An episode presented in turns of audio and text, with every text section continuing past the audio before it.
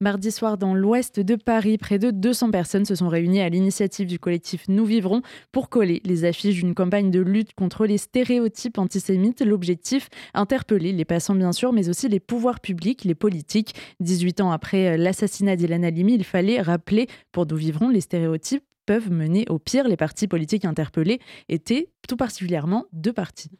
Je le rappelle, c'est campagne contre l'antisémitisme. Donc nous, nos objectifs, c'était quoi? C'était d'aller coller euh, près des extrêmes, les QG de, du RN, près de LFI. On a utilisé leur code parce que bah on se dit que c'est pas possible d'utiliser les oppositions et les clivages pour euh, faire une campagne électorale. Ça suffit, on laisse plus rien passer. Il s'agissait aussi de coller ces affiches à proximité de certaines rédactions d'universités. L'antisémitisme a bondi depuis le 7 octobre. Le ministre de l'Intérieur Gérald Darmanin le déclarait quelques heures auparavant devant le Sénat. Les actes antisémites ont représenté en 2023 60% des actes antireligieux contre 26% en 2022. Sarah Eisenman, cofondatrice du collectif Nous Vivrons, est revenue sur la genèse et le sens de leur campagne d'affichage. Depuis le 7 octobre, la France insoumise surfe euh, clairement sur euh, l'antisémitisme, sur euh, l'antisionisme qui est par essence antisémite. Et effectivement, là, notre idée était de reprendre les codes, des clichés mis en avant par la France insoumise dans sa campagne d'invitation aux inscriptions sur les listes électorales pour les élections européennes, des clichés grotesques qui visent à cliver, qui visent à diviser, qui visent à opposer. Donc nous, on a pris le contre-pied, on a donné du sens à notre campagne en mettant en avant des stéréotypes, mais en, déconstruisant l'absurdité de ces stéréotypes par des faits. Non, les juifs ne sont pas partout. Il y a 400 000 juifs en France. Non, les juifs ne sont pas riches. Il y a 4,5% des juifs qui vivent sous le seuil de pauvreté en France. Non, les juifs ne contrôlent pas le monde. L'État d'Israël fait la taille de la Bretagne et euh, ne siège ni au G8 ni au G20.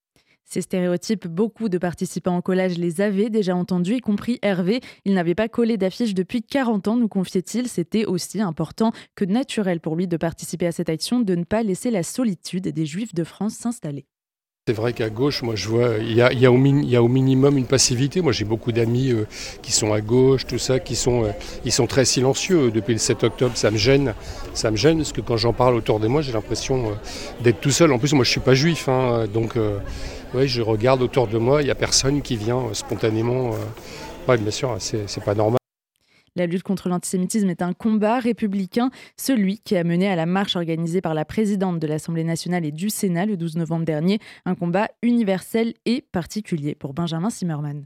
Je pense que ce qui s'est passé depuis quatre mois, oui, on a une sorte parfois de solitude, mais on n'a jamais eu autant de gens qui se sont sentis concernés par euh, cette montée de l'antisémitisme c'est important et je pense que euh, nous, ce qu'on veut recréer avec, euh, avec Nous Vivrons, c'est qu'on estime, on vient tous de l'antiracisme, on a tous milité à l'UEJF, on a tous milité dans SOS ou dans d'autres partis ou dans d'autres associations antiracistes. On a complètement oublié la lutte simple contre l'antisémitisme. En fait, on peut être antiraciste ou ce qu'on veut, mais nous, il n'y a pas de honte de dire qu'on lutte uniquement contre l'antisémitisme. Ça ne veut pas dire que les autres combats ne sont pas importants, mais nous, le combat contre l'antisémitisme est notre priorité. Les collèges sont depuis le 7 octobre un moyen d'engagement pour de nombreux juifs de France, notamment pour les otages. Cette fois, c'est du regard que les autres peuvent porter sur eux qu'il s'agit si aucun des participants n'a exprimé une quelconque peur pendant ce collège nocturne, par ailleurs très encadré et veillant au respect des lieux publics. La peur est ailleurs celle de Julie, depuis le 7 octobre, a touché à l'intime.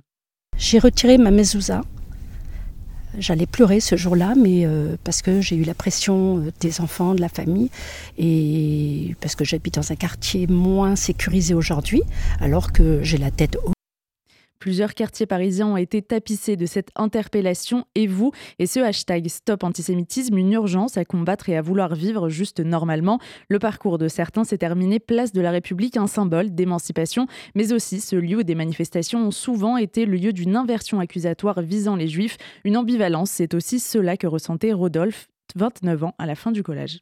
J'avoue que c'est des sentiments très partagés. D'un côté, j'ai la satisfaction. Euh, d'avoir l'impression d'avoir euh, fait une bonne action et de m'être mobilisé pour euh, une cause euh, dans laquelle je crois profondément.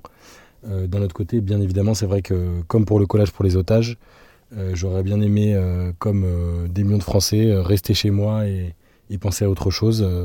et c'est vrai que c'est à la fois de la satisfaction, mais également beaucoup de tristesse. Des ressentis différents, mais un même objectif pour les participants hier soir, faire comprendre aux passants qu'eux aussi sont concernés. C'est ce qu'a exprimé Jérémy. Je, perds un peu espoir, moi, sur le, sursaut. et c'est justement pour ça que j'essaye d'en créer un sursaut et dans le même temps un travail de fond à mener dans les classes notamment. La semaine d'éducation et d'action contre le racisme et l'antisémitisme se tiendra du 18 au 24 mars.